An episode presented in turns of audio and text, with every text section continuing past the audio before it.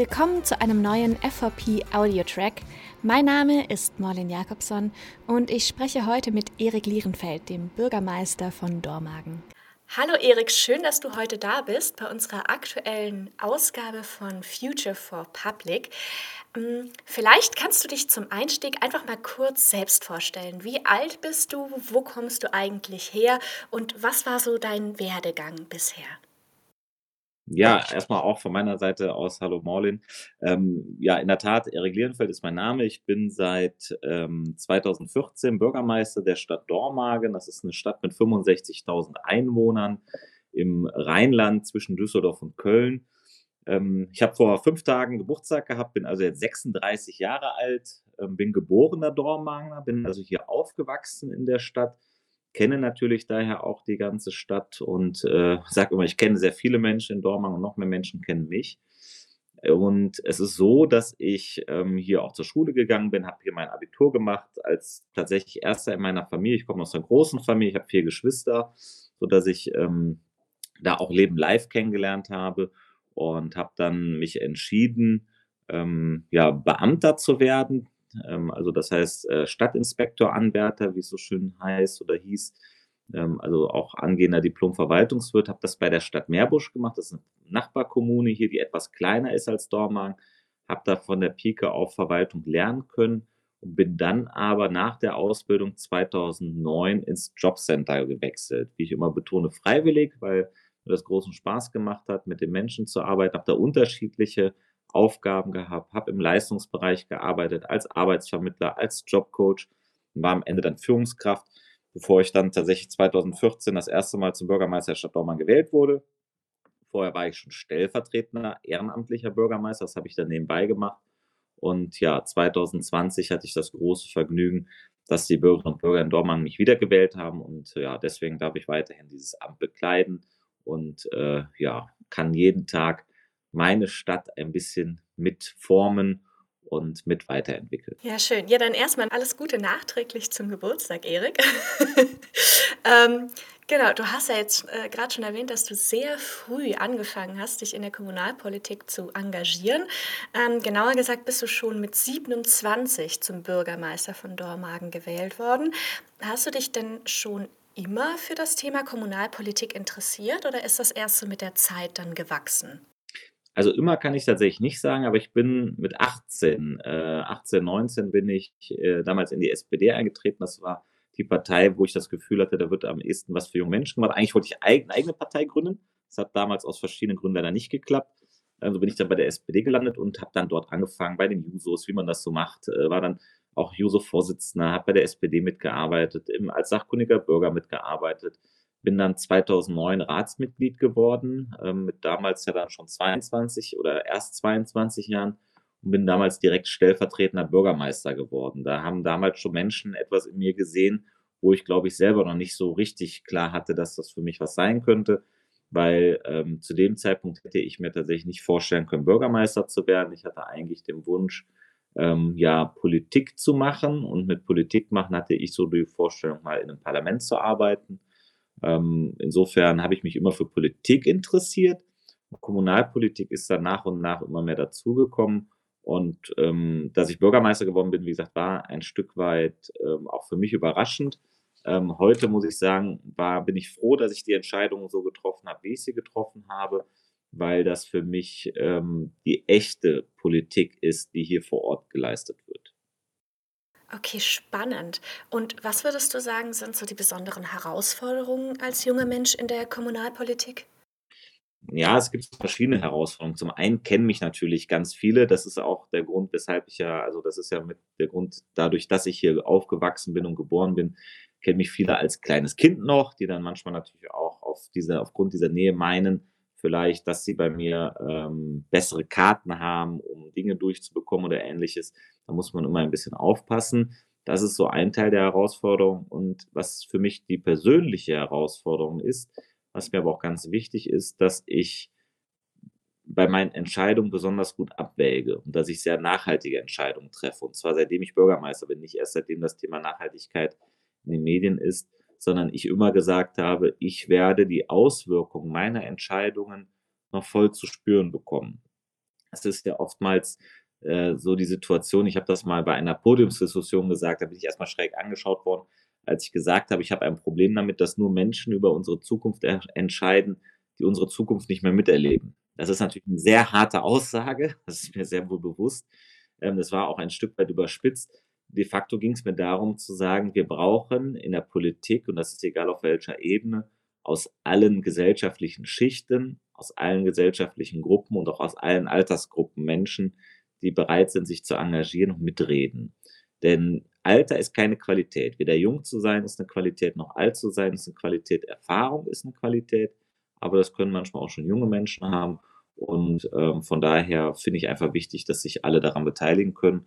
Und das ist halt für mich die Herausforderung bei jeder Entscheidung, die ich treffe, sich manchmal zu überlegen, naja, was kann das auch in 30 Jahren für Auswirkungen haben? Ähm, da gucke ich dann schon genauer hin. Hm. Jetzt ist in diesen fast zehn Jahren, die du schon Bürgermeister bist, ähm, natürlich auch privat super viel bei dir passiert. Kannst du uns vielleicht ein bisschen erzählen, wie das Amt dich privat, aber auch deine persönlichen Erfahrungen dich als Bürgermeister beeinflusst haben? Gerade wenn du sagst, du schaust auch gerne langfristig, was so deine Entscheidungen für Einfluss haben für die nächsten Jahrzehnte? Ja, es ist tatsächlich so. Also zum einen ändert sich das Privatleben ja komplett, weil man immer weniger davon hat ähm, als Bürgermeister. Man ist ja auch keine private Person mehr, man ist eine öffentliche Person, äh, egal wo man unterwegs ist. Ähm, das hat Auswirkungen auch auf Familie, auf Freunde. Also mein Vater ist früher häufig angesprochen worden, kannst du deinem Sohn mal sagen, das? Und ähm, das ist schon auch ein Stück weit Belastungsprobe. Ich habe meine Frau kennengelernt im Amt. Das heißt, ich war schon Bürgermeister, als ich sie kennengelernt habe.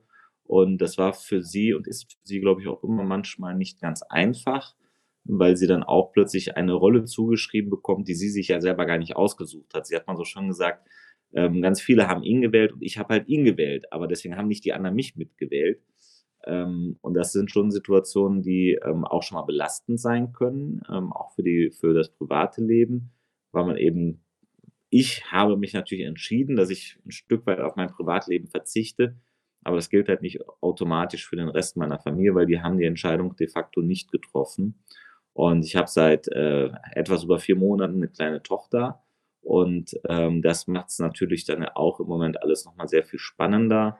Und ich habe immer Wert drauf gelegt, dass als erstes die Familie entscheidend ist. Also es kann passieren, was will, Familie geht vor und dann der Job. Und dann kommt erst ganz, ganz spät alles andere. Und das ist für Freundschaften schwierig. Das ist auch für das private Leben, Hobbys oder so schwierig da die Freundschaften reduzieren sich nachher auf eine ganz kleine Anzahl ähm, von Menschen, wo man weiß, man muss sich jetzt nicht jede Woche treffen, man ist trotzdem gut miteinander befreundet. Ne?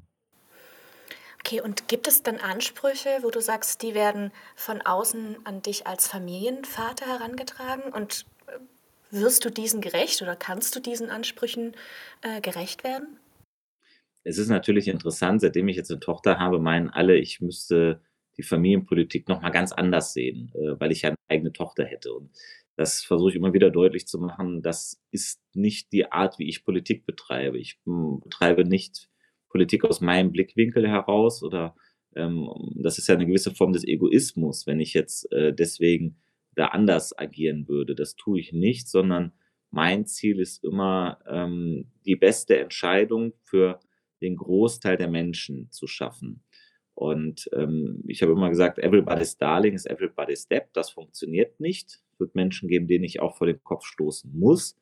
Aber mein Ziel ist, für möglichst viele Menschen da zu sein und eben gute Entscheidungen zu treffen. Und ähm, deswegen die Frage, wie sehen unsere Schulen aus? Also da habe ich auch, bevor ich eine Tochter hatte oder bevor ich überhaupt eine Tochter gedacht habe, habe ich mich dafür eingesetzt und habe gesagt, die brauchen ein anderes Umfeld, die jungen Menschen, damit wir auch zukünftig ähm, wieder oder verstärkt auch das Land der Dichter, Denker, Techniker etc. sind. Und ähm, für mich ist das immer eine Frage auch von Gerechtigkeit gewesen, wie ich Politik betreibe. Und ähm, deswegen versuche ich mich davon nicht beeinflussen zu lassen. Ich habe vielleicht noch ein Beispiel. Meine Frau ähm, hat Eigentum in Dormagen, eine Wohnung. Und da ging es darum, dass quasi ähm, von der Wohnung aus ein freier Blick aufs Feld war. Und ich habe mich dafür eingesetzt, dass dieses Feld bebaut wird. Ähm, weil ich nicht jetzt danach gegangen bin, oh, das ist aber jetzt äh, vielleicht nachteilig, äh, gefühlt nachteilig äh, äh für die Immobilie meiner Frau, sondern ich habe immer gesagt, das darf nicht zur Maxime meiner Entscheidung werden. Ich darf mich nicht von persönlichen Dingen leiten lassen und habe dann auch meiner Frau erklärt, dass wenn ihr mal vor 20 Jahren jemand gesagt hat, das ist ein unverbaubarer Blick, dass der äh, leider nicht richtig äh, informiert war, weil es das in Deutschland nicht gibt. Alles kann sich immer ändern und äh, das gehört halt auch zum Teil der Wahrheit, dass man in neuen Situationen auch neue Entscheidungen treffen muss. Ja, sehr spannend. Mhm. Erik, Frauen werden an dieser Stelle jetzt oft gefragt, wie sie es denn schaffen, Familie und Beruf gleichzeitig gerecht zu werden. Du hast ja schon ein bisschen äh, einen Ausblick gegeben, dass du da schon deine Prioritäten setzt, aber wie funktioniert das denn bei dir? Also ich habe in den letzten Wochen die Erfahrung gemacht, man kann nicht beidem zu 100 Prozent gerecht werden. Wer das sagt, macht sich auch, glaube ich, selber was vor. Ähm, ein Punkt wird immer vernachlässigt werden müssen. Ich habe selber jetzt die Situation gehabt, dass ich mich eine Zeit lang sehr intensiv um meine Tochter kümmern musste. Und in der Zeit habe ich gemerkt, dass ich nicht dem Amt so gerecht werden kann. Also muss, ist mir persönlich klar, dass es immer eine Frage von Kompromissen sein wird, auch in den nächsten Jahren zwischen Familien und Berufsleben. Und ähm, wichtig ist, dass man sich Zeiten nimmt. Mir ist Familie sehr wichtig, ich habe das vorhin schon gesagt. Ähm, aber mir ist schon bewusst darüber, dass ich nicht das Familienleben mit dem Amt vereinbaren kann, wie man sich vielleicht klassischerweise ein Familienleben wünschen würde.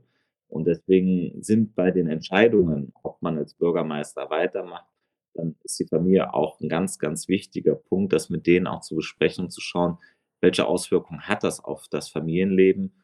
Ähm, denn es ist eine Herausforderung, es ist schwierig, ähm, es ist auch nicht schön. Also wenn ich manchmal abends nach Hause komme und die Kleine schläft dann vielleicht schon, sind das Momente, die einem auch traurig machen, ja, weil man natürlich gerne noch die äh, Tochter miterlebt hätte. Auf der anderen Seite weiß ich, es werden Zeiten kommen, da ist sie dann auch wach und ich bin dann auch mal äh, tagsüber vielleicht da. Also, wie gesagt, es ist eine Frage von Kompromissen und damit kann ich persönlich gut leben und ich hoffe, dass damit sowohl mein berufliches als auch privates Umfeld auch leben können. Wenn eins der Umfelder damit nicht leben kann, müsste ich entsprechende Entscheidungen treffen. In der wenigen Zeit, die dir dann noch so für dich bleibt, ähm, was machst du denn, um, um dich auch mal zu entspannen? Ja, also tatsächlich bin ich wirklich gerne mit Menschen zusammen. Das heißt, äh, entweder mit Freunden mal einen schönen Abend oder eben auch wirklich mit Familie äh, einen Abend oder Tag zu verbringen, mal einen Spaziergang zu machen, auch einen ausgedehnten. Ich gehe auch gerne schon mal wandern. Ähm, sportliche Aktivitäten. Ich versuche, so ich irgend kann, äh, Sport zu treiben. Ähm, also ich habe dann schon eine Vielzahl von, ich sage jetzt mal, Alternativen. Und ähm, mal ist es der gemütliche Abend auf der Couch, mal der Spieleabend und mal das, äh, ich sag mal, sich quälen im Fitnessbereich. Also äh, da gibt es so unterschiedliche Punkte. Ähm, da bin ich relativ vielfältig unterwegs tatsächlich. Okay. Und noch eine etwas privatere Frage. Und zwar, gibt es ein Lieblingsgericht, ein Lieblingsessen? Und hast du dazu vielleicht auch eine kleine Geschichte oder besondere Erinnerung, die du damit verbindest? Ja, tatsächlich. Ich glaube, es ist oft so, dass Lieblingsgerichte kommen ja so ein bisschen aus der Kindheit. Und man verbindet da oft Kindheitserinnerungen mit.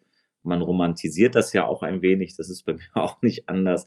Und so ist das äh, ein Lieblingsgericht. Es gibt gar mehrere, die, die mich als Kind immer sehr begeistert haben. Aber eins war äh, so eine, ja, so eine Nürnberger Rostbratwurst als Schnecke. Ich fand diese Form als Schnecke an dem, das ist dann, die sind dann auf so einem Holzstiel, die fand ich immer als Kind ganz toll. Die habe ich total gerne gegessen und die gab es dann auch oft zu meinem Geburtstag zu essen. Ähm, und äh, ja, das sind einfach Kindheitserinnerungen. Die Beilage war auch völlig egal. Hauptsache, es gab diese Bratwurst. Und äh, meine Frau weiß das auch. Also äh, ab und zu, wenn sie mir dann äh, beim Essen eine Freude machen will, macht sie die auch. Und äh, ja, dann esse ich die sehr vergnüglich tatsächlich. Das klingt doch sehr gut. Ähm, zurück zu deiner Arbeit als Bürgermeister. Ähm, gibt es denn besonders schöne, eindrückliche Momente, von denen du berichten kannst? Ähm, und wenn es mal richtig stressig wird, was motiviert dich weiterzumachen? Ja, also auch das hat ganz viel mit den Menschen zu tun. Also wenn ich Menschen helfen kann, dann freut mich das. Und ich habe die Erfahrung gemacht, ich habe, ähm, das etwas, was für mich sehr emotional war, ähm, einem jungen Mann, also heute muss ich sagen, junger Mann, das war ein kleiner Junge, ähm, der abgeschoben werden sollte, wo ich mich ganz persönlich eingesetzt habe und Mittel und Wege gefunden habe, dass der bleiben konnte. Der ist jetzt dabei, sein Abitur zu machen. Und der hat vor einiger Zeit bei einigen Veranstaltungen auch ähm, ja selber einige Worte gesagt und ähm, zu erleben, dass man direkten Anteil daran hatte, dass er sich so entwickeln konnte, wie er sich entwickelt hat. Also das hat mich schon persönlich sehr, sehr berührt und ähm, das hat mich auch enorm gefreut. Und das ist dann auch, wo man merkt, dass die Arbeit, die man macht, gut ist. Und gleiches gilt dann auch dafür, ähm, wir haben natürlich extrem stressige Situationen gehabt. Wenn ich an die Corona-Pandemie denke, wenn ich äh, an die Flüchtlingssituation denke, und da sind auch so ein paar Momente in Erinnerung. Wir haben äh, im Anfang März, also sehr früh nach Ausbruch des Krieges in der Ukraine, in einer Nacht- und Nebelaktion ungefähr 25 Kinder mit Behinderungen aus Saporischia bei uns in einer umgebauten Schule untergebracht. Wir haben diese Schule an einem Wochenende mit Ehrenamtlern, mit äh, Mitarbeitern der Stadt umgebaut und ähm, die kamen dann morgens um halb vier an. Es war mucksmäuschenstill. Und das waren Eindrücke, die werde ich meinen Lebtag nicht vergessen. Ähm, und da zu sehen, dass man Kindern helfen kann ähm, und dann einige Wochen später selber wieder vor Ort zu sein. Und ich bin dann viel vor Ort gewesen, aber einige Tage später zu hören, wie dann auf dem Schulhof ähm, auch, auch die Kinder wieder lachen können. Das sind schon Momente, die einen tief berühren und die einem zeigen, dass man gute Arbeit leistet in gewisser Weise. Und ein anderes Beispiel aus der Corona-Zeit, ich habe dann irgendwann äh, hier mit den Kollegen die Idee entwickelt, dass wir die Menschen in den Seniorenheimen, dass wir denen einfach mal eine Karte schicken. Ja, weil die so wenig Kontakte hatten. Und ähm, da gab es so viel Feedback, so viel positives Feedback, und so viel Dankbarkeit von den äh, Menschen, von den Angehörigen, dass es eine Grußkarte vom Bürgermeister, ich glaube, es war zu Ostern gab. Ähm, ja, das sind, das sind die Momente, bei vielem Stress und Ärger, den man in dem Amt ausgesetzt ist, sind das dann die Lichtblicke, die einem dann auch Freude bereiten. Wow, jetzt besteht dein ähm, Amt ja nicht nur aus solchen besonderen äh, Erlebnissen. Wie sieht denn so ein typischer Arbeitsalltag von dir aus, Erik? Ja, so 'n den richtig typischen Arbeitsalltag gibt's tatsächlich nicht. Man muss sich das vorstellen, ähm, so 'n so 'n Tag eines Bürgermeisters, der ist Wochen im Voraus eigentlich durchgeplant, ja? Also, mein Kalender ist mehrere Wochen im Vorfeld, Monate im Vorfeld eigentlich komplett ausgebucht. Ähm, und trotzdem ist es so, dass jeden Tag, äh, die Termine verschoben werden müssen, weil immer noch was Aktuelles reinkommt, dazukommt. Ähm, ich fange zwischen, äh, inzwischen zwischen 8 und 9 Uhr morgens an, weil ich morgens äh, auch ein bisschen bei meiner Tochter sein will. Ähm, und äh, man startet dann mit dem ersten Meeting. Da ist dann mein Stab dabei, also mein Büro, mein äh, Pressereferent und äh, die Kollegen. Wir überlegen, okay, was steht heute am Tag an? Gibt es Aktuelles, auf das wir reagieren müssen? Ja, und dann äh, um 9, 9.30 Uhr äh, kommen dann bereits die ersten geplanten Meetings. Das sind interne, externe. Es gibt immer ein, zwei externe Termine, wo ich also mich mit Menschen vor Ort unterhalte, wo ich bei Veranstaltungen bin, wo ich ein Großwort halte. Ähm, oft sind dann abends die politischen Gremien, die tagen, wo ich dann dabei bin. Ähm, manchmal dann auch danach noch irgendwelche offiziellen äh, Veranstaltungen oder Netzwerkveranstaltungen, sodass der klassische Arbeitstag von mir eigentlich zwischen 8 und 22 Uhr stattfindet ähm, manchmal etwas früher, manchmal etwas später, also es ist sehr unterschiedlich. Und was man nie vergessen darf, auch am Wochenende ähm, ist man im Dienst. Das heißt, da gibt es natürlich auch immer viele Veranstaltungen, die dann stattfinden. Wir haben ja äh, das Brauchtum sehr stark, ob Schützenfeste oder Karnevalsveranstaltungen, äh, Sommerfeste ähm, im Sommer äh, von den Kitas und Schulen. Also man ist dann schon sehr, sehr viel unterwegs und ähm, ja, man hat also, ich würde sagen, 80 Prozent meines Arbeitstages verbringe ich mit Reden und Zuhören. Das finde ich ganz wichtig. Viele vergessen immer, dass das Zuhören ein ganz wichtiger Bestandteil unserer Arbeit ist. Und äh, ja, ansonsten natürlich auch mal sich in Vorgänge einarbeiten, einlesen. Unterschreibe jeden Tag sehr viele Dinge. Also ich weiß spätestens um 11 Uhr immer, welchen Wochentag wir haben, weil ich dann schon ein paar Mal das Datum geschrieben habe. Ja, also das sind so die Punkte, die gehören dann dazu. Und ähm, das Spannende ist ja, die meisten kennen das, dass man viele Besprechungen hat, aber oft ist es ja so, wenn man in einer Besprechung ist, also nicht in jeder Besprechung ist man irgendwo der Meinungsführer. Das ist als Bürgermeister im Regelfall anders. An jeder Besprechung, an der ich teilnehme, bin ich entweder Sitzungsleiter oder äh, bei jedem Punkt wird erwartet, dass ich was dazu sage. Ähm, da gibt es nur wenige Ausnahmen. Wenn wir mit vielen Bürgermeistern zusammenkommen, dann kann man sich auch ein bisschen zurücklehnen quasi. Aber im Regelfall ist dann schon sehr stark der Fokus auf einen. Ähm, das macht diese Rolle als Bürgermeister vielleicht auch nochmal so besonders und einzigartig, weil man immer im Regelfall oder oft die erste Geige spielt. Und das muss man auch zu nehmen wissen. Ja, Erik, wir sind jetzt fast schon am Ende unseres Interviews angekommen. Eine abschließende Frage hätte ich noch, und zwar, was ist eine Erfahrung oder eine Bitte, die du gerne anderen jungen Menschen mitgeben würdest?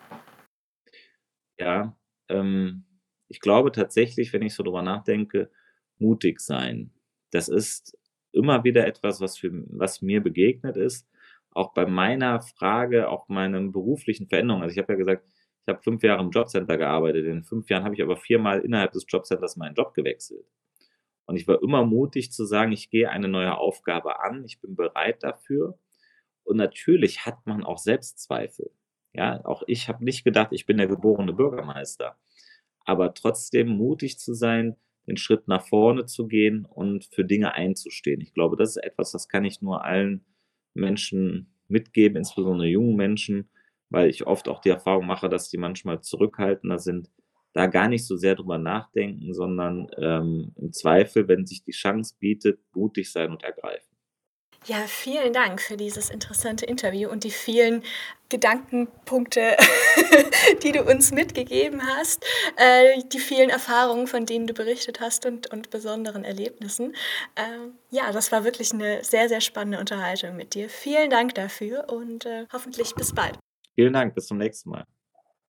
Danke dir, Erik. Und auch euch, liebe Zuhörerinnen und Zuhörer, danke fürs Einschalten und bis zum nächsten Mal hier bei Future for Public. Macht's gut!